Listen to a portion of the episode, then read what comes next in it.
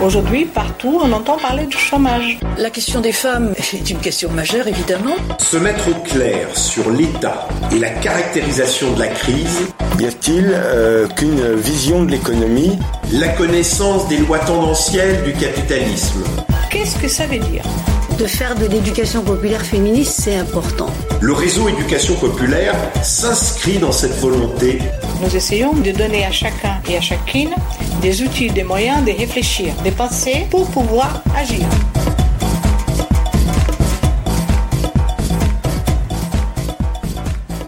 Donc on va parler euh, laïcité. Donc je vais proposer à, à Bernard euh, Tepper de venir nous voir. Attention, Bernard Tepper est un grand républicain, donc bien entendu on n'est pas toujours d'accord. Loin de là d'ailleurs.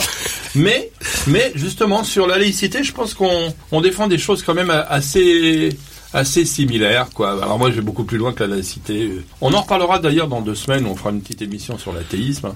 Ça fait jamais de mal. Hein. Il faut revenir aux, aux fondamentaux quand même de temps en temps parce que j'ai l'impression qu'il y a beaucoup d'écrans de fumée qui fait que les fondamentaux, euh, la religion, l'armée, l'État, on a tendance à les oublier. Je trouve ça un peu normal. Alors bien sûr, sur l'État, les républicain, c'est toujours un peu plus délicat hein, parce qu'on défend pas tout à fait la même chose. Je suis d'accord. N'empêche que ça nous, nous empêche pas de discuter laïcité et d'aller boire des coups. Ce qui est déjà pas mal. Au niveau relationnel, c'est déjà pas mal. Donc voilà.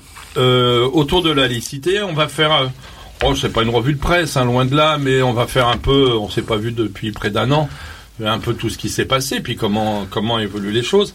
Puis je te propose de, commencer directement par les espèces d'écrans de fumée qu'on a encore vu cet été. J'ai dire, maintenant on peut plus euh, porter le maillot de bain qu'on veut. Alors, moi, qu'on impose un maillot de bain me fait chier. Je veux dire, ça c'est clair. Mais en plus, si on peut même pas prendre celui qu'on veut, je trouve qu'il y a quand même un problème, si tu veux. Alors, et pourtant, franchement, les religions, moi, euh, c'est pas mon truc. Hein. Alors, essaye de nous expliquer un peu cette histoire d'écran de fumée de Burkini. C'est normal, il est plus grand, alors ça fait plus grand d'écran, quoi. Euh, D'abord bonjour et merci de m'avoir réinvité. Je voudrais dire par rapport à ton propos liminaire que quand j'étais euh, très jeune, étudiant, euh, ceux qui s'opposaient à mon, à mon discours m'appelaient l'anarcho-républicain. Donc oh, voilà. on, a, des problèmes parce que si tu veux maintenant, n'importe qui dit je suis anarcho-communiste, je suis anarcho-royaliste, je suis anarcho-bouffeur de pizza. Commence à nous faire chier tous ces trucs-là. Mais bon, cela dit, tu as vieilli. Bon voilà, j'ai vieilli. Et t'as pris qu'un seul démo. Voilà. Et donc euh, sur euh, effectivement le problème du Burkini. Euh, D'abord pour pour comprendre le problème du, du, le burkini, effectivement, c'est c'est quelque chose qui empêche euh, de réfléchir à l'émancipation. Alors il y a deux choses par rapport au burkini. La première chose, c'est que bien évidemment, je trouve que le burkini euh, c'est un c'est un signe qui va plutôt dans le sens de la régression du droit des femmes. Mais la question qui est posée, c'est quand euh, il y a une régression, quel mode de lutte on mène? Est-ce que il faut interdire? S'il fallait interdire tout ce qu'on estime mauvais, euh, on serait pas loin de la démocrature, euh, voire de la dictature. voilà. On supprimerait les pommes. Voilà, exactement. Et les endives, au fait. Et les voilà, et absolument. Et donc, en fait, euh, moi, je pense qu'il y a, il faut d'abord savoir dans quel système on est. En fait, euh, la laïcité, c'est uniquement, c'est pas une, c'est pas une valeur, c'est pas une opinion, c'est un principe d'organisation sociale. Ça veut dire qu'il y a d'un côté, je reviendrai sur le Burkini bien oh, bah, évidemment. J'y compte bien. Bon, il y a d'un côté la société civile, et dans la société civile, il y a la rue, les entreprises et toutes les parties privées. Et de l'autre côté, il y a ce que Condorcet appelait la sphère de l'autorité politique et la sphère de constitution des libertés. Sphère de constitution des libertés, c'est-à-dire l'école, la protection sociale, les services publics. Et la laïcité, c'est la séparation entre ces deux, sphères. Les interdits, entre guillemets, liés au principe de laïcité ne peuvent toucher que la sphère de l'autorité politique, que l'école, la protection sociale et les services publics. Dans la société civile, l'idée est que il y a le maximum de liberté et donc le minimum d'interdiction. Je trouve déjà d'ailleurs qu'il y a trop d'interdictions dans la société civile, mais c'est un autre débat. On peut, voir que ça rentre de plus en plus, le, le juridique rentre de plus en plus dans le dans la sphère civile. Et donc le but de la laïcité, c'est le plus haut niveau de liberté pour tous. Pas le plus haut de, nive- de liberté pour une communauté, mais le plus haut degré de liberté pour tous. Et donc, il faut laisser la liberté dans la, dans la société civile. Voilà. Et que si on commence à dire qu'on interdit des choses partout, eh bien, euh, au bout du bout, c'est la démocrature, puis la, démo la, euh, La dictature. puis la dictature. Ça va dans ce sens-là. Ça, Ça va dans ce sens-là. Et donc, une plage, comme la rue, c'est la société civile. Donc il ne peut pas y avoir application du principe de laïcité en interdisant un signe religieux ou politique ou, ou, Oui. ou associatif. Euh, C'est c'est important ce que tu dis, politique ou associatif, parce que il est évident que si on commence à accepter des interdictions sur religieux, pourquoi pas le politique Ah ben. On a bien, euh, on l'a bien vu sur les manifestations quand même qu'il y a eu sur la droit, la loi travail. Il y a eu quand même une tentative de manifestation encadrée, pratiquement interdite, ou des choses dans ce genre-là. Voilà. Donc c'est c'est quand même beaucoup plus global encore que l'histoire de la religion. Il y a une chose- Est-ce qu'on doit tout régler? Il y a une chose, c'est que, et c'est ça qui doit, je dirais, euh, faire faire une, une alliance large, c'est que la laïcité, elle a pour but la liberté. Le plus haut niveau de liberté pour tous. C'est d'ailleurs le titre d'un de mes livres. Voilà. Et donc, il faut la liberté maximale dans la société civile. Voilà. La liberté maximale, c'est qu'on a le droit d'avoir des nudistes, on a le droit d'avoir des gens en burkini, etc. On peut, une fois qu'on dit qu'on n'interdit pas les signes religieux et politiques, par exemple dans la société civile, ce qui est, ce qui est, ce qui est la base de- du principe de laïcité, on peut par contre avoir comme idée que tel signe, euh, je dirais, va- ne, ne va pas vers l'émancipation. Par exemple, euh, euh, s'il y a beaucoup de femmes en burkini, bon, ça ne va pas vers l'émancipation des femmes. Oui, quand Bon. on voit certaines manifestations politiques à côté de Jeanne d'Arc, avec euh, des drapeaux représentant euh, certaines croix gammées qu'on a pu voir, on peut pas dire que ça va dans la liberté euh, des gens. Voilà. Par contre, on peut mener une bataille culturelle, une bataille idéologique. C'est-à-dire qu'on peut défendre l'idée par les radios, par la presse, par des réunions publiques, éventuellement par des manifestations, bon, en disant euh, que telle façon, tel signe religieux, même dans un endroit qui n'est pas euh, interdit, eh bien, euh, bah, ne va pas dans le sens de l'émancipation. Oui, c'est ce qu'on appelle le débat. C'est ce qu'on appelle le débat. Et il faut euh, aujourd'hui, que ce soit sur ce sujet ou sur d'autres, il faut plus de débats, et y compris des débats contradictoires, voire antagoniques, parce qu'il y a des antagonismes, en fait, euh, dans une société. On ne peut pas, euh, je dirais, légiférer sur tout. Ouais, on peut pas et on doit pas non plus. Et on hein. ne doit pas. Tu as tout à fait raison de me reprendre. Et en fait, la difficulté pour ceux pour qui la laïcité c'est un principe d'organisation sociale ayant pour but le plus haut niveau de liberté pour tous, eh bien c'est qu'on doit lutter contre deux dérives. La première dérive, c'est l'ultralaïcisme anti-laïque. C'est-à-dire ceux qui veulent utiliser le mot laïcité, mais contre une seule communauté. Alors, hier, Euh, réel ou fantasmé d'ailleurs. hein. réel ou fantasmé, je suis d'accord. Mais par exemple hier, euh, euh, contre les homosexuels, contre les juifs, aujourd'hui contre l'islam, et par contre accepter bien sûr tout autre communautarisme, genre catholique, juif ou ailleurs. Donc ça, cet ultralaïcisme anti-laïque, fortement représenté à droite et à l'extrême droite, Et par, et par l'État pas mal actuellement. voilà, il faut, il faut le- les combattre. Il y a une deuxième dérive, c'est ce que j'appelle la laïcité d'imposture, que Catherine Kinsler appelle la laïcité adjectivée, voilà, qui elle est plutôt développée à gauche et à l'extrême gauche, et qui, euh, en fait, estime que pour aller vers l'émancipation, il faut aller vers le communautarisme anglo-saxon. Mais ils osent pas le dire, mais c'est un peu Oui, ça mais la forme de lutte montre ça. montre ça.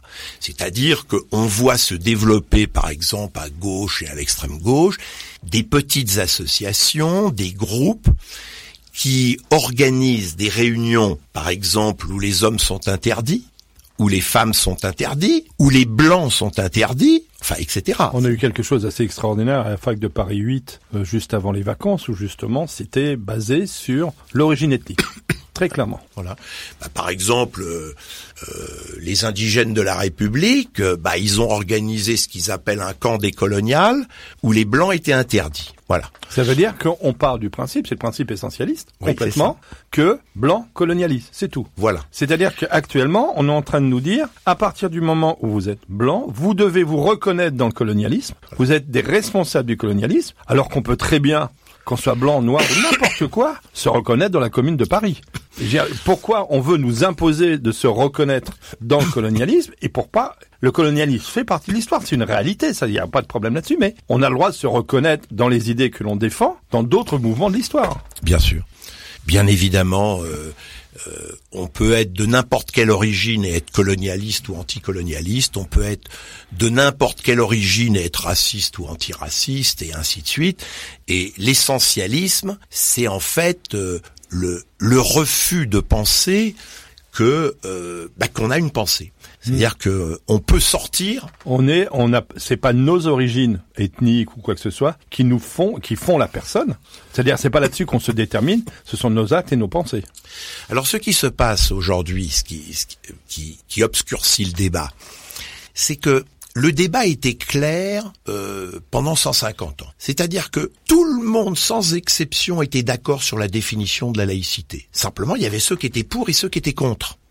Par exemple, au début du XXe siècle, autour de la- l'année 1905, Jean Jaurès et le pape, ils avaient la même définition de la laïcité. Mais le pape était contre et Jean Jaurès était pour. Mais au moins on pouvait se parler, c'était clair. Aujourd'hui, grâce au mouvement réformateur néolibéral, qui est arrivé euh, avec euh, la conception du relativisme culturel, eh bien, euh, comme la laïcité pour le peuple est un mot positif, quand, quand moi je fais des conférences euh, en milieu majoritairement ouvrier employé, le mot laïcité est très positif. Faut monter dans la hiérarchie sociale pour euh, pour avoir le relativisme culturel. Et donc, aujourd'hui, tout le monde utilise le mot laïcité. La, la- la définition de la laïcité maintenant, c'est ce qui est bien et ce qui n'est pas laïque est mal. Alors résultat, l'extrême droite, la droite, euh, les solfériniens au gouvernement, euh, euh, la gauche de la gauche, euh, etc. Ils se disent laïcs, mais chacun fait sa propre définition qui est antagonique aux autres. C'est-à-dire que là, lorsque le mot est utilisé, il y a confusion sur la définition. Voilà. Et ça, c'est c'est c'est en fait euh, la culture amenée par le mouvement réformateur néolibéral dans la phase actuelle du capitalisme qui a comme conséquence ce relativisme culturel. Pour une raison simple, c'est que comme le mouvement réformateur néolibéral a besoin, comme il est en crise, et que les taux de profit euh, ne peuvent plus être faits dans l'économie réelle, au sein du capitalisme. Ben, Qu'est-ce qui se passe? Pour que l'oligarchie capitaliste puisse survivre, ben, ils ont besoin de baisser la masse des salaires. Ils ont besoin de détruire les services publics. Ils ont besoin de détruire la protection sociale. Ils ont besoin de privatiser l'école.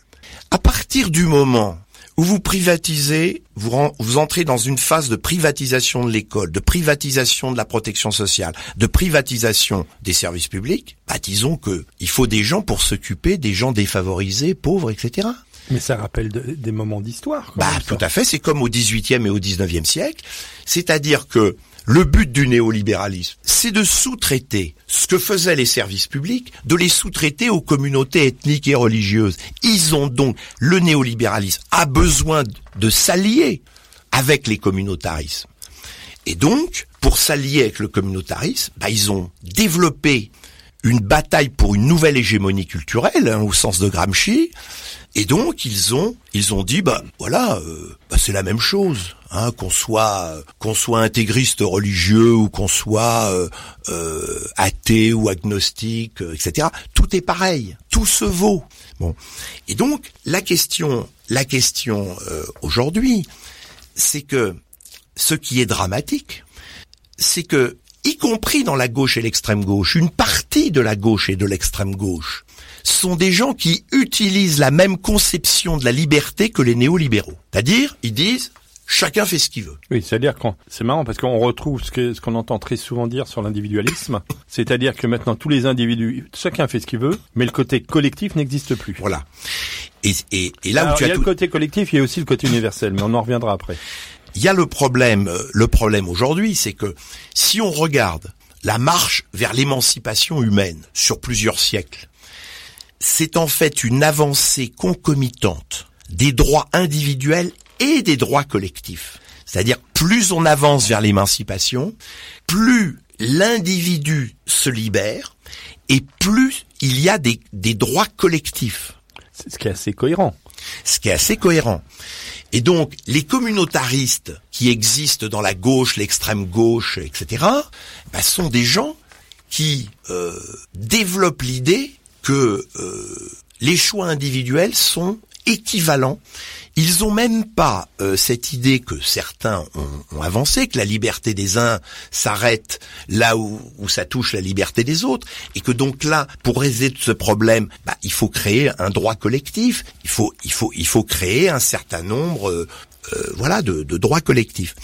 Donc ça, c'est c'est c'est c'est terrifiant. Mais surtout que ça part quand même d'une option qui est totalement fausse, ça serait de dire qu'on est tous à égalité. Parce Oui, que dans, dans- ça va complètement parce que bon, il y a des mouvements comme ça qui qu'on appelle plus ou moins les libertariens aux États-Unis ou des choses dans ce genre, qui veulent se faire passer pour des, des anards, dans le sens où ils sont pour la liberté individuelle totale. D'accord, mais on part pas tous de la, de- du même lieu.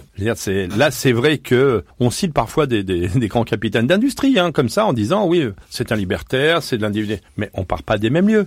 On sait très bien que des gens qui arrivent en France actuellement, qui sont virés de leur pays à coups de pied dans le cul, parce que venir en France, euh, passer des frontières et des trucs, c'est pas facile, hein, c'est l'enfer. Hein. Je, pense qu'il n'y a pas grand monde qui a envie de quitter le lieu où il a vécu euh, avec ses amis sa famille. Il faut vraiment que ça soit des conditions de pression énormes. On peut pas dire qu'on soit tous à égalité au même endroit. Donc ça part déjà d'une option qui est complètement fausse. Pour aller dans ton sens, je pense que là aussi, quand on regarde euh, l'histoire, il y a une chose qui est euh, euh, qui me paraît qui me paraît euh, assez évidente, c'est que les avancées de la laïcité, regardez dans l'histoire quand est-ce qu'elles ont eu lieu. Alors je vais te nommer les moments où il y a eu des avancées de la laïcité. La Révolution française, la Révolution de 1830, la Révolution de 1848, la Commune de Paris, euh, les, les grandes lois laïques du début de la Troisième République, le Front populaire, la résistance, le programme du Conseil national de la Ça résistance. ressemble aux avancées sociales quand même. Voilà. C'est-à-dire que il n'y a jamais eu, mais jamais, une avancée laïque en dehors d'une période d'avancée sociale et politique. Et, et ça, euh, et même, et, et ces avancées sociales et politiques étaient toujours liées à une rupture. Tout ce que j'ai nommé, il y a eu des éléments de rupture. Tout, pas des éléments de rupture sur tout, mais des éléments de rupture. Quand on est en dehors de ces périodes-là, c'est-à-dire quand il y a des périodes un peu de reflux, des périodes où où euh, il y a des reculs sociaux et politiques. Période dans laquelle on est quand même très Voilà. clairement. Et ben il y a des reculs laïques aussi. Donc on, peut quand même faire sacrément des parallèles. Voilà. Ce qui veut dire qu'on n'est pas obligé d'a- d'accompagner les, les reculs laïques d'un côté et de se battre pour des avancées sociales de l'autre. Il y a une incohérence. Absolument. C'est pour cela que euh, si on regarde l'histoire, parce que il faut se réapproprier son histoire, l'ensemble de son histoire, l'ensemble, je dirais, des, des courants politiques et idéologiques qui ont forgé euh, cette histoire, il y a toujours eu un lien extrêmement fort entre le combat social et politique d'une part et le combat laïque de l'autre. Voilà. Tous ceux qui veulent séparer cela font le jeu du mouvement réformateur néolibéral. Parce que aujourd'hui, nous avons besoin, je dirais, dans la période actuelle, parce qu'il y a deux dérives, il faut mener un combat double front. C'est-à-dire un combat contre les régressions sociales et politiques, pour ultérieurement faire des avancées sociales et politiques, et en même temps contre toutes les formes régressives. Et les formes régressives, elles sont souvent portées par les extrémistes ethniques et religieux. C'est-à-dire, euh, voilà, euh, l'extrémisme catholique et la manif pour tous. euh, Ah, on a bien vu Civitas hein, Bon, quand même. hein. L'extrémisme juif, on le voit en Israël au pouvoir. euh, et l'extrémisme euh, islamiste, dont on voit euh, exactement le, le Sur toute la planète. de sur la même toute la façon. planète maintenant. C'est pas. Avec avec l'idée que, que que que beaucoup de gens ne, ne prennent pas la hauteur, c'est c'est que les laïcs, les plus grands martyrs, ce sont les laïcs du monde entier. C'est-à-dire que ceux qui se battent pour l'émancipation, c'est-à-dire en lié, en lié, en, en faisant la liaison entre le combat social et politique d'une part et le combat laïque d'autre part, eh bien, euh, souvent ils risquent leur vie, y compris à l'intérieur de ce de ce qu'on a appelé le monde arabe et ou musulman. Et ça date de loin. 1965, un million de morts en Indonésie, Le plus grand pays. euh, le plus grand pays musulman du monde, un million de morts. Tout ce qui était considéré comme athée, agnostique, laïque, communiste, était liquidé. La purge. La purge. On le voit, euh, je dirais, euh, plus près de nous. Quand il y a eu, par exemple, le développement de de du- de ce qu'on a appelé à tort euh, euh, le printemps arabe, mais disons ces, ces, ces mouvements euh, de contestation extrêmement forts, par exemple en, en Tunisie. Bon, bah, les islamistes, ils ont tué Chokri Belaïd, ils ont cri, ils ont, ils ont tué Mohamed Brahmi. Pourquoi? Parce que Mohamed Brahmi et Chokri Belaïd, qui était à la tête du Front populaire tunisien, bah, tout simplement souhaitaient la laïcité pour la Tunisie.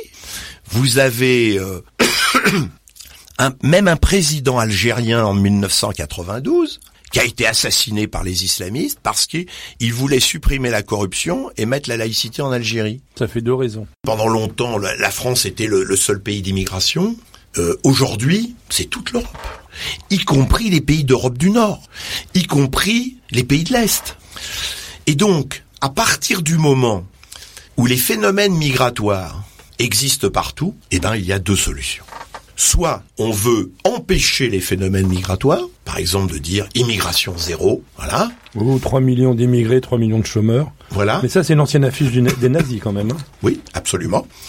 Et donc ça, si on suit ça, on va vers l'extrême droite, bah, qu'on le veuille ou non. Voilà, avec bien sûr toutes ces subdivisions.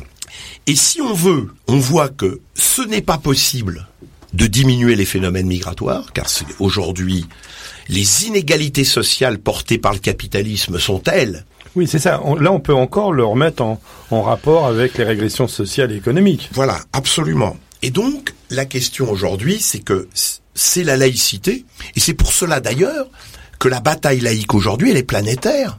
C'est-à-dire que nous avons aujourd'hui euh, des groupes organisés qui mènent la bataille pour la laïcité en Tunisie, au Maroc, en Algérie. Ouais, euh, sachant que dans certains lieux, c'est un peu plus délicat quand même. c'est plus difficile. Nous, ici, présentement, aujourd'hui, on joue pas notre vie. Bah, par exemple, il y a, il y a pas si longtemps que ça, c'est-à-dire qu'il y a quelques semaines, bah, on a assassiné un intellectuel jordanien, euh, voilà, pour, euh, bah, pour blasphème, voilà. Et donc, c'est, fréquent. Donc il y en a qui risquent leur vie. Bon, nous ici, euh, on risque pas directement notre vie, mais on sait pas ce que nous réserve l'avenir, hein, voilà. Donc le problème de fond, c'est que, c'est que euh, moi, ce que je pense, c'est que ces phénomènes migratoires euh, sont inéluctables parce que le mouvement réformateur néolibéral augmente tellement les inégalités sociales à l'intérieur de tous les pays, mais que ce soit dans les pays du Nord, mais également dans les pays du Sud, De l'Est et de l'Ouest. et de l'Est et de l'Ouest. fait les tournées. Voilà, j'ai fait la tournée. Et à ce moment-là, bon, eh ben, il est tout à fait normal que, soit à cause de la guerre, soit à cause des inégalités sociales grandissantes, eh ben, les gens, ils migrent pour essayer, pour eux et leurs familles, euh, d'améliorer les choses, quoi. Voilà. Et puis on pourrait aussi le voir à un autre niveau. On parle d'immigration euh, parce qu'on on reconnaît des frontières, qu'il y a des frontières politiques et économiques. Sinon, le fait que sur la planète les gens se déplacent, à la base, il n'y a pas de raison pour que ça se fasse pas. Je veux dire, ça pourrait se faire. Faut pas oublier que les plus grandes euh, migrations qu'il y a eu, c'est quand même quand l'humain euh, s'est créé et qu'il a commencé à arriver d'Afrique, il s'est reproduit partout. Hein. Ce que je veux dire, c'est que à partir du moment où on décide de reconnaître euh, foncièrement la notion de frontière, bien sûr, la notion d'immigration peut poser de problème. Si on connaît pas la notion de frontière, bah oui, les gens ont le droit de se déplacer. Oui, mais même si on reconnaît euh, les frontières, euh, on peut très bien reconnaître les frontières et estimer que les gens ont le droit de se déplacer. Absolument. Non, mais Hein ça, je, je suis pas contre. Euh, la question, la question, c'est que est-ce que nous avons euh, une vision universelle de l'émancipation? Attention, là, tu viens de dire une méchanceté. Ah, j'ai dit une méchanceté. Actuellement, on considère que l'universel, c'est du colonialisme. Oui, mais ça, ça bien sûr, mais il y a euh, ça, c'est une mauvaise conception. Oui. Bien, mais tu as raison. Parce qu'actuellement, c'est quand même ce qui peut se dire sur la lutte de, contre l'universel, donc la laïcité, les droits de l'homme et du citoyen. On considère que ce sont des concepts qui sont nés dans certains lieux et que les appliquer ailleurs n'est qu'une forme de colonialisme. Ce qui est quand même un peu gênant. Oui, oui. Non, pour pour moi, il y a des principes universels qui s'appliquent à l'ensemble de l'humanité. Ensuite, les conditions d'application, les façons de faire, bah, euh, tien- tiendront compte bien évidemment des cultures. Mais le principe est intangible parce que euh, aujourd'hui, tous ceux qui combattent pour la liberté, à condition que ça soit la liberté de tous, bah, ils combattent pour euh, des droits de l'homme et du citoyen pour tous et, et, et la laïcité pour tous. C'est ça. Là-dedans, on y retrouve, entre autres, le respect de l'intégrité physique et intellectuelle. Je veux dire, le- je veux dire, certaines pratiques de certains pays qui sont sur à intervenir sur le corps des enfants. Je veux dire, c'est, je vois pas comment ça pourrait être acceptable dans un lieu et pas dans d'autres. C'est un truc qui me dépasse. Oui, bien sûr, mais c'est comme euh, si tu parles des enfants, mais on, Oui. on pourrait parler des femmes, euh, on pourrait euh, parler de- des hommes dans, dans un certain nombre de pays, euh, etc. C'est-à-dire qu'effectivement, il il y a, il y a euh, deux ensembles de choses qui, qui rentrent dans l'émancipation, qui vont vers l'émancipation, c'est les droits de l'homme et du citoyen. Et deuxièmement, la laïcité comme principe d'organisation sociale. Face à ces deux choses-là, c'est-à-dire face aux droits de l'homme et du citoyen à la laïcité, eh bien, il y a des, gens qui disent euh, ils remplacent droits de l'homme et du citoyen uniquement par droits de l'homme, voilà, et ils remplacent laïcité par chacun peut faire ce qu'il veut. Oui. Ce qui veut dire qu'on sort du principe euh, et que collectif. et qu'on va vers vers la communautarisation et que on à partir du moment où on est dans une ethnie ou dans une religion, eh bien on est obligé de se soumettre euh, à l'idéologie et aux pratiques euh, de cette ethnie ou de cette religion. C'est une régression absolument incroyable de de voilà du, du phénomène d'émancipation. C'est pour ça qu'aujourd'hui nous avons, nous sommes dans une dans un moment où il y a régression. Euh, voilà. Euh, ce qui se passe aujourd'hui, par exemple, euh, tu parlais des enfants, c'est tout à fait vrai, mais tu parles des femmes dans le monde entier. Euh, c'est incroyable ce qui euh, ce, ce qui se justifie. Euh, je vois par exemple, prenons prenons des choses qu'on qu'on voit à la télévision. Voilà.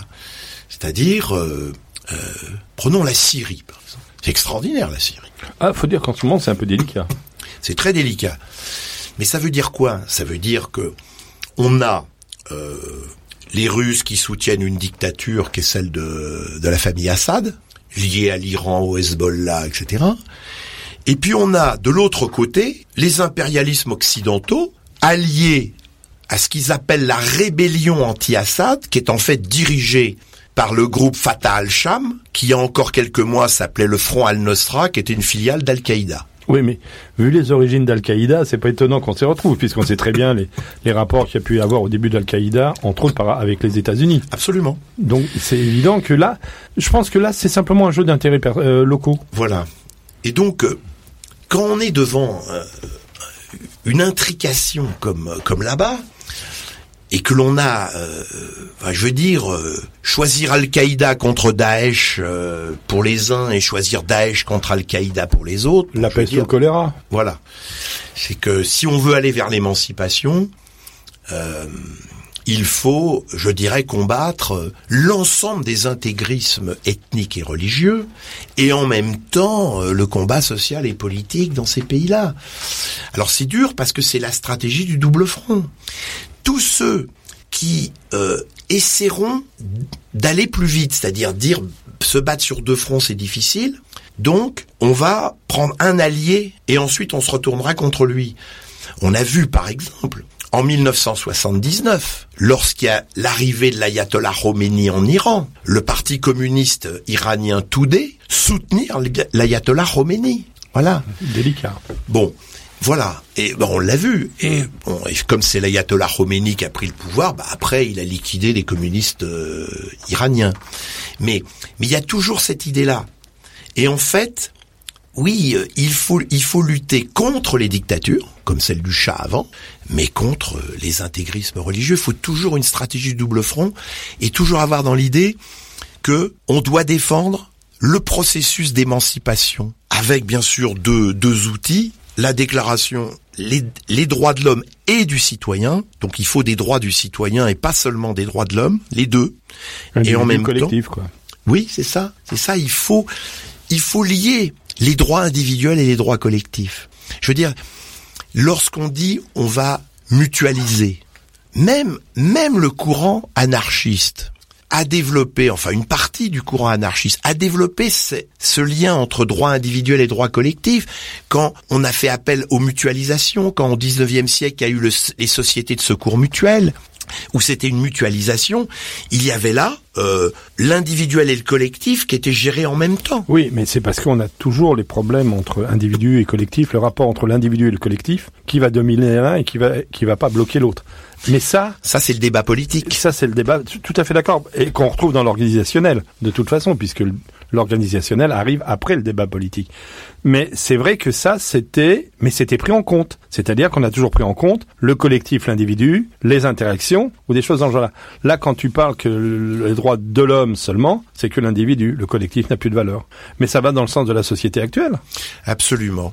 C'est-à-dire que quand, quand nous voyons des, gens qui se disent de gauche ou d'extrême gauche et qui ne veulent que, qui ne parlent que de déclaration des droits de l'homme et jamais des déclarations du citoyen, c'est-à-dire de pas faire les deux à la fois, lorsqu'ils refusent la laïcité en disant mais chacun peut faire ce qu'il veut, euh, voilà, eh bien ce sont des, ce sont des formes politiques qui sont in fine des soutiens du mouvement réformateur néolibéral et qui euh, aident en fait euh, l'oligarchie capitaliste à, à maintenir son pouvoir dans la phase actuelle. Oui, on, oui, parce que de toute façon, c'est toujours plus plus facile d'écraser l'individu que le collectif. Donc de toute façon, ça, ça va se retrouver. À... Ça c'est évident. Si on, si on- tu as tout à fait raison.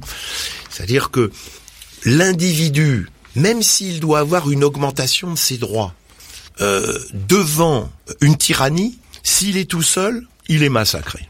Donc il est obligé Oui, mais c'est quand même. de travailler collectivement, ne serait-ce que pour se défendre contre la tyrannie. Oui, mais c'est vrai que c'est quelque chose qu'on a vu sur la, la notion de droit, loi travail, là, ou des choses dans ce genre-là, où un certain nombre d'éléments collectifs sont supprimés, mais euh, beaucoup de salariés n'étaient pas contre, hein, puisque on a, moi, je- on a vu quelques personnes que j'ai pu rencontrer qui déclaraient, oui, mais c'est très bien, moi je suis, il faut que ça soit fait de gré à gré avec le patron. La relation doit être individuelle, c'est-à-dire que la relation collective, par rapport de branche ou des choses dans le genre supprimées, n- n'a pas ce que je veux dire, c'est que ça, il y a plein de gens qui n'étaient pas gênés par ça.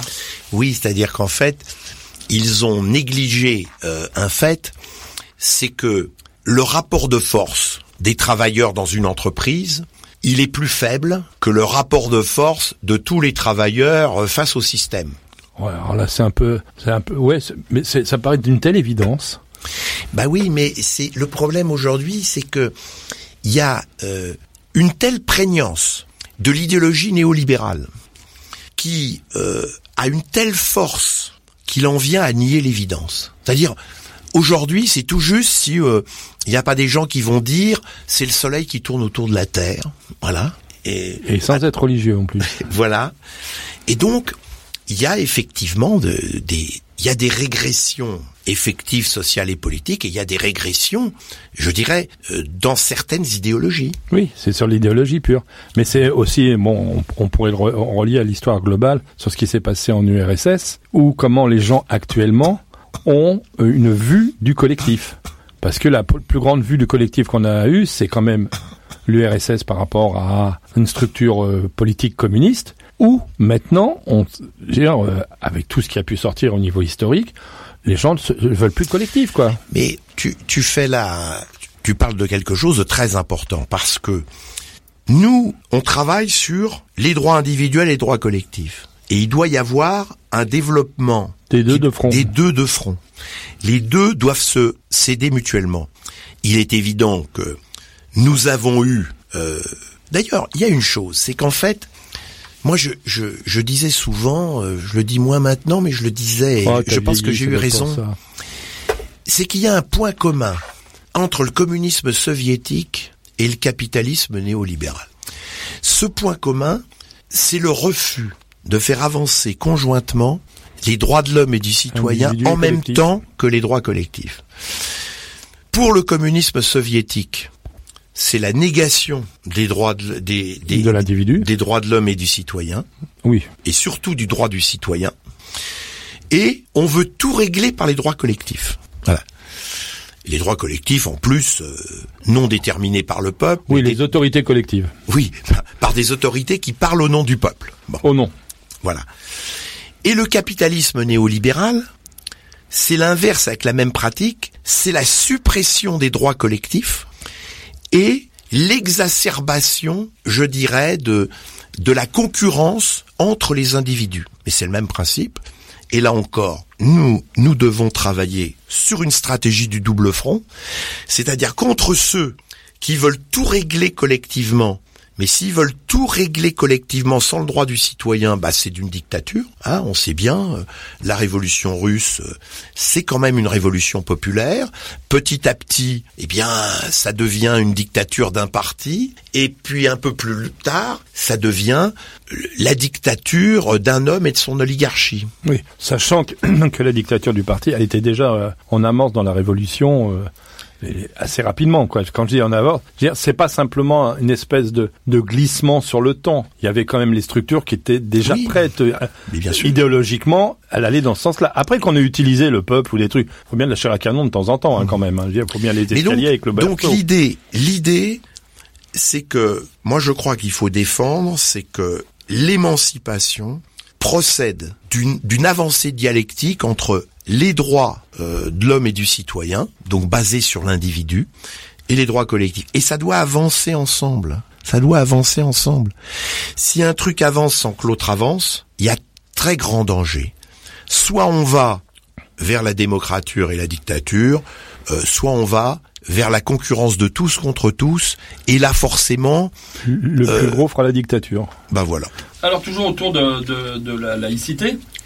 Alors du coup on est parti, hein, c'est normal, on est parti. Donc on va revenir, puisqu'on expliquait justement le rapport entre progrès social et progrès laïque, et régression sociale et régression laïque. Hein. Je vraiment il y a des parallèles qui sont re- relativement clairs.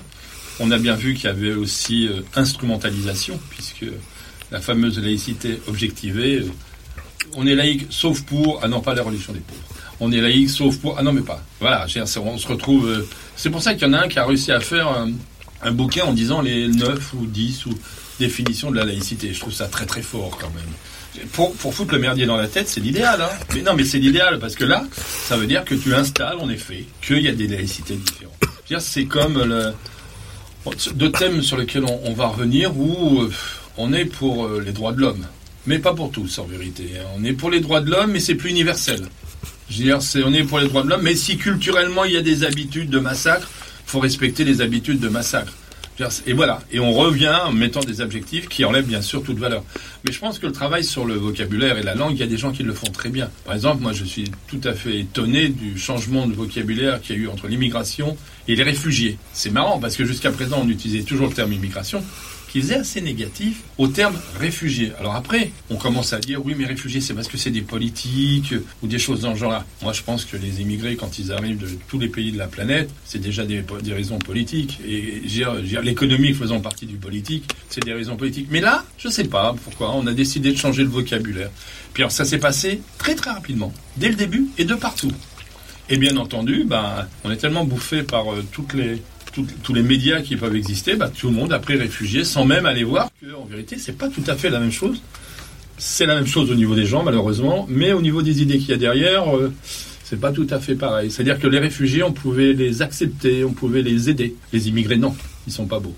Voilà, c'est toujours le, ce travail au, au niveau du vocabulaire. Donc, si on revient, on était en train de redéterminer quand même la, la laïcité, c'est-à-dire qu'en effet, euh, l'espace public, l'espace privé, et que ces arrêtés qu'il y a eu euh, cet été, mais il n'y a, a, pas eu que ça, il y a aussi l'histoire des entreprises laïques. Maintenant, un chef d'entreprise a, a, le droit de décider de.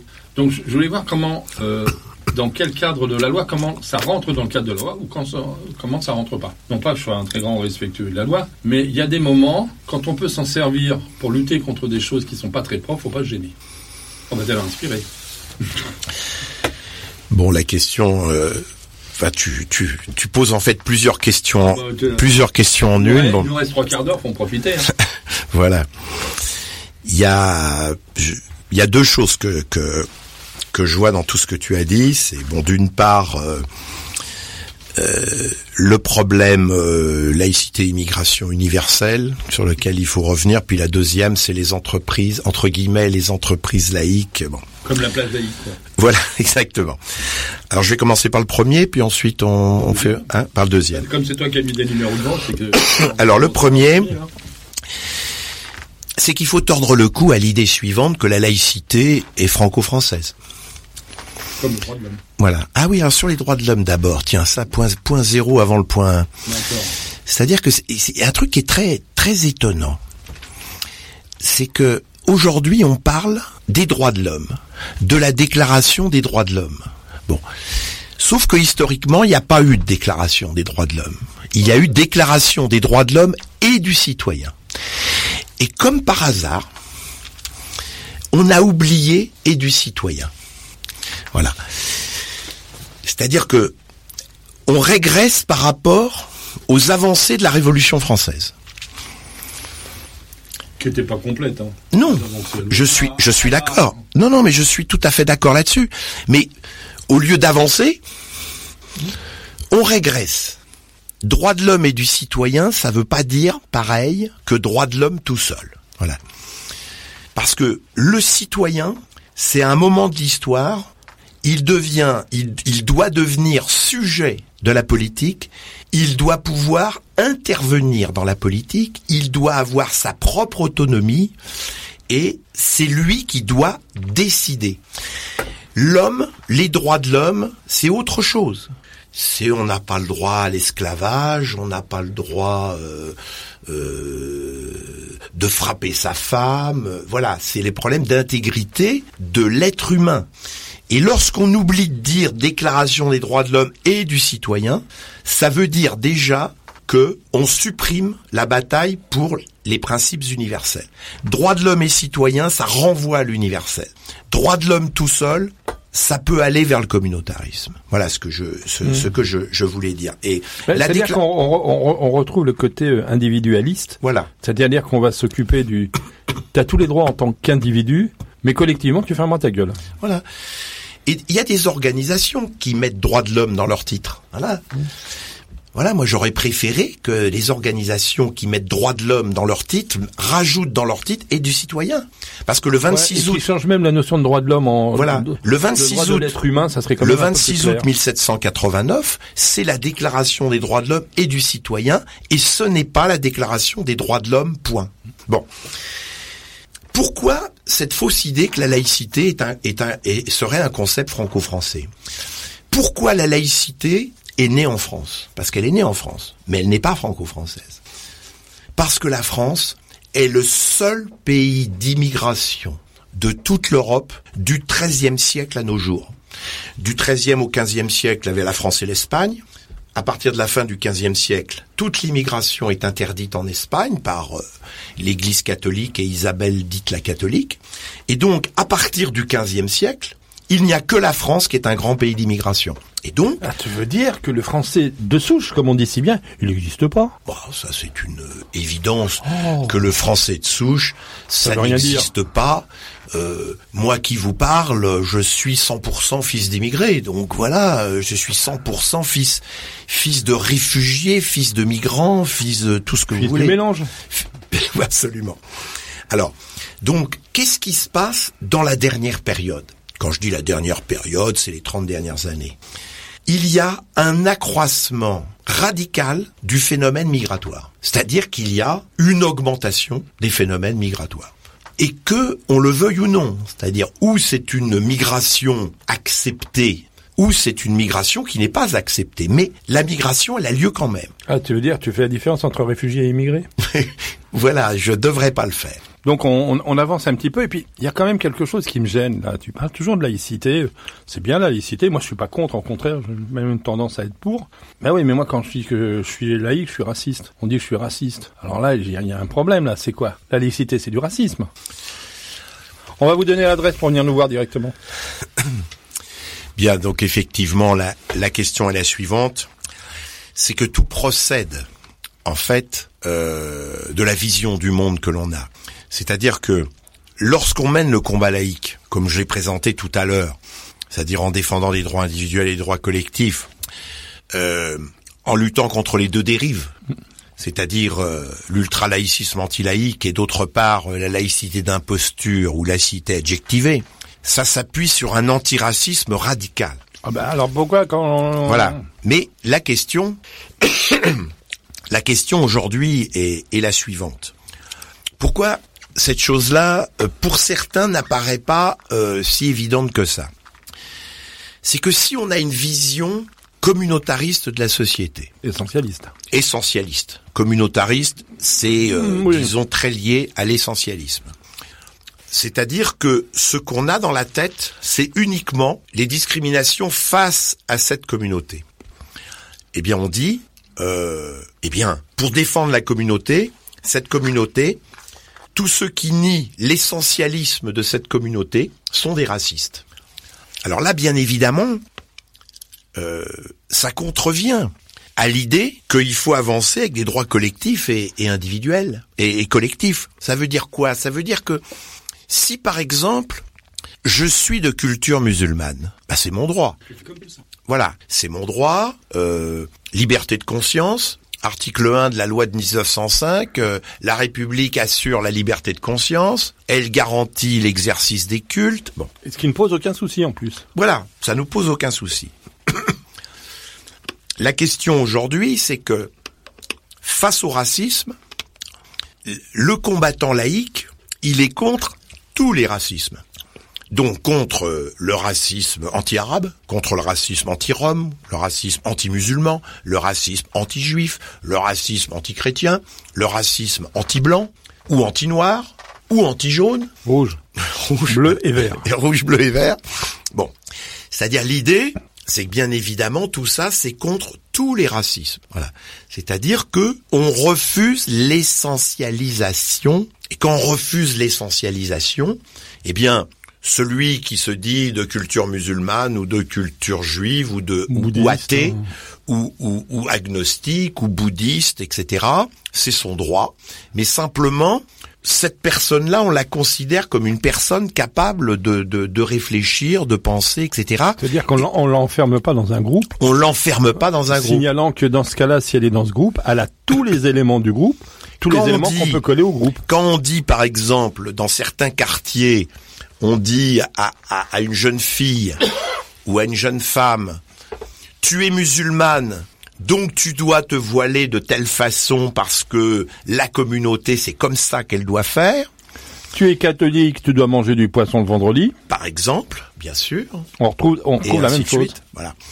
Ça veut dire que euh, si on développe les droits de l'homme et du citoyen, quelle que soit la culture dans laquelle nous avons été élevés, on doit donner à cet individu le droit de continuer dans cette culture, le droit de la refuser, de la renier, de s'en accommoder, de, s'en accommoder, de jouer avec, avec, avec ses limites, avec. Euh, Et donc, ce qui est terrifiant aujourd'hui, c'est qu'alors que ceux qui travaillent pour l'émancipation qui sont pour une laïcité et en même temps un antiracisme radical, mais pour tous, eh bien forcément, ça s'oppose à tous ceux qui rêvent de l'exotisme des, des essentialismes et qui trouvent extraordinaire de pouvoir euh, que lorsqu'on est dans une culture, eh bien on est obligé d'y rester.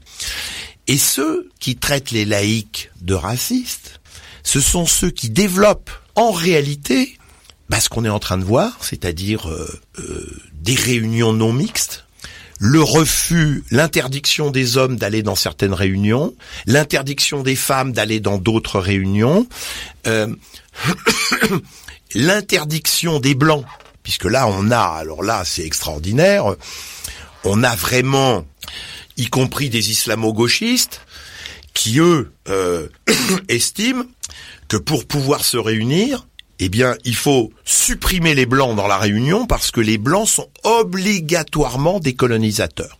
Par essence, ils n'ont plus leur libre arbitre. Il ne peut plus y avoir de blancs anticolonialistes. Ça, ça veut dire que c'est de l'enfermement dans des groupes, qu'on peut appeler des communautés, mais cet enfermement, il vient pas des individus qui sont dedans, ils viennent de l'extérieur sur un préjugé. Voilà, c'est ça. Et donc, le mot laïcité est devenu galvaudé et le mot racisme a été galvaudé. Parce que bien évidemment, historiquement, la lutte contre le racisme, qui était la lutte contre tous les racismes, c'était une lutte qui visait, toujours la même, à l'augmentation du droit de l'homme et du citoyen et de l'augmentation du droit collectif. Voilà. Euh, on, on, pourrait retrouver ça aussi dans, dans ce qui s'est passé après-guerre euh, sur les droits civiques aux États-Unis, où les gens qui se battaient pour les droits civiques n'étaient pas forcément noirs, et pourtant ça correspondait à la communauté noire. Et les gens qui se battaient pour les droits civiques étaient de toute origine. Bien sûr. Il y a, il y a des blancs qui se sont fait tuer, il y a des noirs qui se sont fait tuer, des jeunes qui se sont fait tuer. C'était vraiment de toute origine. Et si à l'époque on avait dit non, c'est pas possible, seuls les gens touchés par ce problème doivent se défendre, bah, il y aurait beaucoup eu beaucoup moins. Donc on a essentialisé. Actuellement, on essentialise. D'ailleurs, le combat pour les droits civiques euh, des, des, gens noirs aux États-Unis, c'était pas un combat essentialiste. Hein. C'était parce que réellement dans la loi, il y avait quelque chose par rapport qui était, qui était des lois racistes. Et le combat pour les droits civiques, il s'est mené par toutes les personnes. Mais on le voit. Sur, tu as tout à fait raison sur la loi sur les droits civiques aux États-Unis. Euh, les avancées des, des droits pour les femmes, c'est la, même chose. C'est-à-dire que quand on regarde euh, dans l'histoire les avancées, je dirais obtenues par le féminisme, obtenues par euh, les luttes pour le droit des femmes, on voit dedans, bien évidemment, beaucoup de luttes de femmes elles-mêmes, mais une partie des hommes, au fur et à mesure, comprennent que la bataille pour l'émancipation générale, c'est la, la, bataille pour l'émancipation et des hommes et des femmes, et pas simplement des hommes et, et les femmes euh, oui. reléguées à certaines fonctions. Et, et ce qui n'empêche pas les combats spécifiques aussi. Bien sûr. Il n'y a aucune euh, incompatibilité avec à l'intérieur des combats spécifiques. Tiens, parce que on pourrait dire que par exemple, euh, on parle donc justement sur l'intérêt général des combats mixtes, moi je les appelais mixtes, et qu'à l'intérieur même du foyer et tout, il y ait des combats spécifiques. Ah bah ça tout à fait. C'est la suite du combat collectif avec le combat spécifique. Il n'y a pas de, il y en a pas un qui passe avant l'autre ou l'autre qui passe avant l'autre. Ils doivent se faire de front. Dire, on sait très bien que de, quand il y a eu des combats euh, féministes assez importants, à l'intérieur même de ces combats féministes, il y avait aussi des hommes, des femmes et tout qui pouvaient être en combat local sur des points de vue. Sur d'autres points. Voilà, il n'y a pas de, il n'y a pas d'impossibilité. Tout à fait.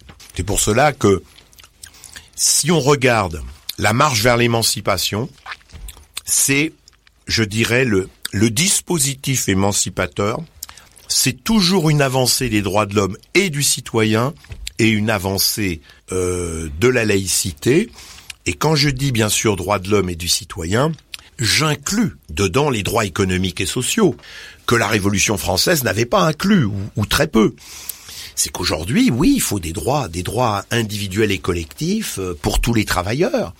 Là, ça peut-être une autre une autre émission. Comment comment faire pour euh, pour euh, dans les droits du travailleur euh, augmenter et les droits de l'homme et du citoyen et en même temps voilà on doit on doit de ce point de vue constamment penser à l'émancipation. Et il n'y a pas d'émancipation sans l'augmentation de ses droits. Voilà. Et dans l'augmentation de ses droits, eh ben, il y a le droit d'appartenance dans sa sphère privée à telle ou telle communauté. C'est-à-dire que si moi j'ai envie d'être euh, membre de l'association des pêcheurs à la ligne de la basse Lozère, ben, je dois avoir le droit. Et, et vous remplacer. peut être membre d'une association de lutte contre les endives? Par exemple. Par exemple, c'est possible. Non, mais c'est simplement. Voilà. Et ce qui m'intéresse aussi, c'est la, la notion de communauté. Alors, le terme est aussi particulièrement galvaudé, puisque en vérité, moi, je, je, je, je parle beaucoup plus de groupe, parce que quand on voit communauté, maintenant, on ne voit que communauté ethnique fermée. Et ce qui est dommage, parce que la notion de communauté, c'est pas le même, euh, le- même définition qu'aux États-Unis, puisqu'en fin de compte, aux États-Unis, les gens font partie de multi-communautés. C'est la communauté du travail, c'est la communauté du quartier, c'est la communauté Mais associative. je suis, je suis d'accord avec toi. Moi, je crois que le mot communauté doit retrouver son acception positive. Euh, on peut être favorable aux droits des communautés, en tout cas c'est mon cas, et défavorable au communautarisme. Voilà. Euh, c'est comme euh, on peut être pour la nation et contre le nationalisme. Voilà. On- Ouais, bon, là, on va en faire une autre émission, là. on fera une autre émission. Par contre, si on revient sur la notion de laïcité, en vérité, la laïcité, elle se positionne par rapport au, au danger de communautarisme, hein, clair, basé sur la religion. Et est-ce que euh, on pourrait voir d'autres groupes qui se, basent, qui se baseraient sur la lutte contre d'autres euh, communautés? Parce que là, c'est vraiment les notions, en effet, la- l'enfermement religieux ou des choses dans ce genre-là. Bah, Mais L'enfermement, c'est le communautarisme, c'est-à-dire, euh, voilà, ça aboutit à des droits, à des droits. Parce que, en réalité, au niveau du droit, ça fait quand même très longtemps que, parce que c'était déjà euh, la position de Condorcet qui disait, euh, il y a une différence entre les droits formels et les droits réels. Voilà. Et le problème, par exemple, on prend aujourd'hui euh, un pays comme la France. Sur les droits formels, il y a une égalité formelle entre les gens, c'est-à-dire que oui, ça fait quelques, quelques mètres de long sur une Voilà. étagère. voilà. Par contre, les droits réels bah, sont différents. C'est-à-dire, euh, dans certains quartiers, les femmes n'ont pas les mêmes droits que dans d'autres quartiers. Alors ça, c'est totalement anormal. Voilà. Et donc, la question aujourd'hui, c'est que il ne faut pas s'arrêter aux droits formels. Aujourd'hui, si on s'arrête aux droits formels, disons, c'est les droits bourgeois qui permettent une différenciation entre les droits réels. Voilà. Euh, Il y, a, y a des gens qui sont euh, dans la misère. Il y a des gens qui sont dans la précarité. Il y a des gens qui qui sont en état de malnutrition. Enfin bon, voilà. hein. Ça, ça, ça se voit par les droits réels. Et donc, la question aujourd'hui, c'est de pas s'arrêter aux droits formels, c'est d'aller aux droits réels. C'est-à-dire qu'il faut que les droits individuels et collectifs soient pour tout le monde. Une femme dans un quartier doit avoir les mêmes droits qu'une femme dans un autre quartier. Euh, Mais c'est marrant ce que tu me dis parce que ça me fait penser à, certains opposants euh, russes à l'époque de l'URSS et du combat interne, hein, qui disaient simplement nous on demande l'application de la loi. C'est-à-dire c'était assez étonnant parce qu'ils étaient opposants donc euh, au gouvernement et ils demandaient simplement l'application de la loi. Là on pourrait le revoir de la même façon. Simplement, tu dis que bien sûr, c'est un loi, bour- euh, ce sont des lois bourgeoises qu'il faut euh, virer, qu'il faut combattre et tout. Mais déjà, simplement sur l'application de la loi, il y aurait un combat à mener. bien sûr. Parce que, je dire, ils sont fait éjecter. Hein. Solzhenitsyn en faisait partie d'ailleurs, hein. même avec ce qu'il est devenu après. Mais ce que je veux dire, c'est qu'il demandait simplement déjà l'application de la loi. Et là, quand tu dis le- la loi formale sur on, on peut pas vivre de la même façon d'un lieu dans un autre, demandons simplement déjà l'application de la loi. Pour eux, là-bas, c'était déjà révolutionnaire hein, quand même. Oui, c'est vrai. Non, ce qu'il faut aujourd'hui, c'est dans, dans tout le discours qu'on a qu'on qu'on a eu là pendant euh, cette dernière heure, quand on a parlé des droits, euh, il faut il faut penser que on doit parler des droits réels, Bien sûr. pas simplement des droits des Déclarés. droits, des droits formels, parce que lorsqu'on vit euh, dans le 7e arrondissement de Paris. euh, et que on, on sort rarement du 6e, du 7e, du 8e et du 16e arrondissement, Ouais, là, ça devient loin déjà. voilà, eh bien, euh, euh, on ne sait pas ce qui se passe ailleurs. Et souvent, euh, il y a des, des inégalités euh, sociales, des, des différences de droits réels qui, bien évidemment, suscitent euh, des réactions, euh, soit des réactions de lutte pour justement augmenter ces droits réels, soit malheureusement euh, des enfermements dans des communautarismes euh, qui peuvent être des communautarismes politiques, euh, comme le Front National, ou des communautarismes, je dirais, religieux, voilà, comme différents Ouais, communautarismes comme, que nous comme connaissons. tout, euh, tout groupe, euh, tout groupe fermé sur l'extérieur, de toute façon. Voilà. Ce qu'on retrouvait dans les structures sectaires d'ailleurs. Hum. C'était tout à fait ça. Alors, il y a- j'ai juste, il nous reste juste euh, 3 minutes 50, 3 minutes 49, 3 minutes 48. Euh, simplement, moi je me demande aussi si on vient de voir qu'il y avait quand même instrumentalisation de la laïcité. Est-ce qu'on peut pas dire qu'il y a aussi instrumentalisation du féminisme? Parce que c'est quand même étonnant comment des gens qui n'en ont jamais rien eu à foutre, l'extrême droite par exemple, qui était une extrême droite particulièrement catholique et réactionnaire pour certaines parties, euh, se mettent à parler de féminisme. Alors que dans l'extrême droite, on sait très bien que quand le, le Pen a formé le Front National, il a eu la grande capacité de fédérer des gens qui étaient complètement en opposition, des intégristes religieux avec des athées, des athées forcenés ou des choses en genre. Et comme par hasard, maintenant ces gens-là, ils parlent du féminisme. On a le droit de se poser des questions s'il n'y a pas instrumentalisation derrière. La question euh, du T'as féminisme, 2 minutes 30 maintenant. la question du féminisme, comme la question de, de la laïcité, le féminisme est quelque chose de positif s'il s'applique à tous. Voilà. C'est-à-dire que c'est pas le féminisme pour euh, certains et pas le féminisme pour d'autres. À partir du moment où on estime euh, qu'il faut, euh, je dirais, l'égalité entre hommes et femmes, qui est l'égalité réelle, l'égalité formelle, C'est ce que j'allais dire. elle, elle, elle existe déjà. Le problème entre hommes et femmes, c'est qu'il n'y a pas l'égalité réelle. Là, ça mériterait une autre émission. Voir une autre, voir une autre, voir une Voilà, voir une autre. Le problème qu'il y a, c'est que toutes ces égalités formelles, il faut qu'elles se transforment en égalité réelle et en égalité réelle pour toutes les femmes et pas simplement pour une partie d'entre elles. Ça, c'est de l'instrumentalisation. Et ça, bien évidemment, euh, c'est de l'instrumentalisation. C'est-à-dire que si on, on ne pense le féminisme, alors aujourd'hui, on a des, des, des forces euh, soi-disant révolutionnaires qui estiment que le féminisme, c'est les femmes font ce qu'elles veulent. Voilà. Et on sait depuis très longtemps qu'il y a des phénomènes d'aliénation. C'est pas parce qu'une femme dit euh, je suis favorable à porter la burqa euh, que en fait elle a réellement envie. Ouais. Parce qu'elle est, elle, est peut-être, elle est peut-être obligée. Elle est, elle est prise dans un système d'aliénation. C'est comme n'importe quel être humain de toute Comme façon qui fait partie d'un groupe qui a ce groupe ayant une puissance sur l'individu. Le rapport entre l'individu et, et le groupe, c'est que le groupe a une influence sur l'individu. Donc il faut, bon, il faut mener en même temps. Il faut une globalisation des combats pour aller, Mm. pour aller vite. Il faut globaliser l'ensemble des combats laïques, démocratiques, sociaux, féministes, écologiques. Voilà. Il faut mener cet ensemble-là. Mais quand on mène ce combat, il faut que ça soit un combat pour tous, pas pour une partie d'entre eux. Voilà. Il faut, de ce point de vue-là, euh, et, et l'égalité réelle, il faut qu'elle augmente conjointement entre droit collectif et, et droit individuel. Bon, ben tu vois, on a prévu au moins cinq émissions. Hein. Et encore, j'ai pas compté de partout. Écoute, en- entre Bernard, je te merci d'être venu. Et puis on se verra une prochaine. C'est tout. Enfin, puis il y aura plein de raisons pour venir. Eh ben, merci à vous.